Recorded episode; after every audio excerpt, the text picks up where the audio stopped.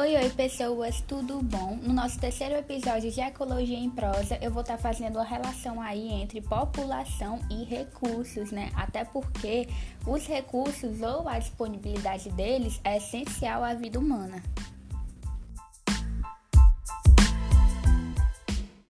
O que será que ocorreria caso não houvesse obstáculos ao crescimento populacional? Com certeza o número de indivíduos aumentaria de forma exponencial, ou seja, em progressão geométrica, não é mesmo? Por exemplo, em condições ideais, algumas espécies de bactérias reproduzem-se a cada 20 minutos. Se esse ritmo fosse mantido, em 15 horas haveria, a partir de uma única bactéria, uma população com mais de 1 bilhão de indivíduos. E em 36 horas, a Terra toda ficaria coberta por uma camada de bactérias.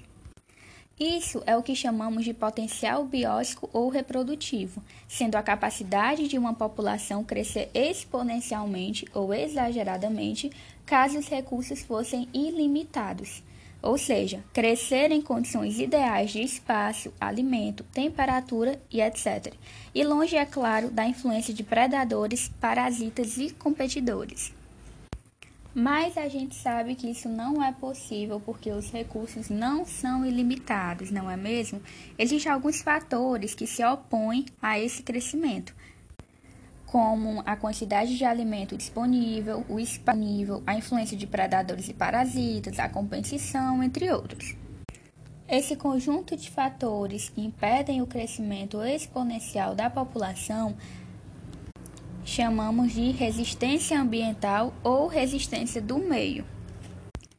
Ela pode ser indicada pela diferença entre o crescimento máximo possível, no caso do potencial biótico, e o crescimento real da população nas condições naturais. O crescimento real da população é uma curva, onde no gráfico fica logo abaixo da curva do potencial biótico e ela leva em consideração todos esses fatores que impedem o crescimento exponencial da população. Como eu citei anteriormente, a competição, o predatismo e o parasitismo são alguns mecanismos de regulação populacional.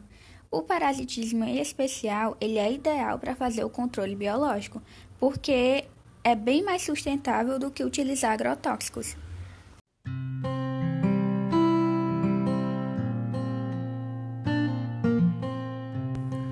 Então, pessoas, chega ao fim mais um episódio de Ecologia em Prosa. Foi um episódio curtinho, só mesmo para vocês entenderem o porquê de uma população não conseguir crescer exponencialmente e a importância que a resistência do meio, né, que os recursos têm em todo esse processo.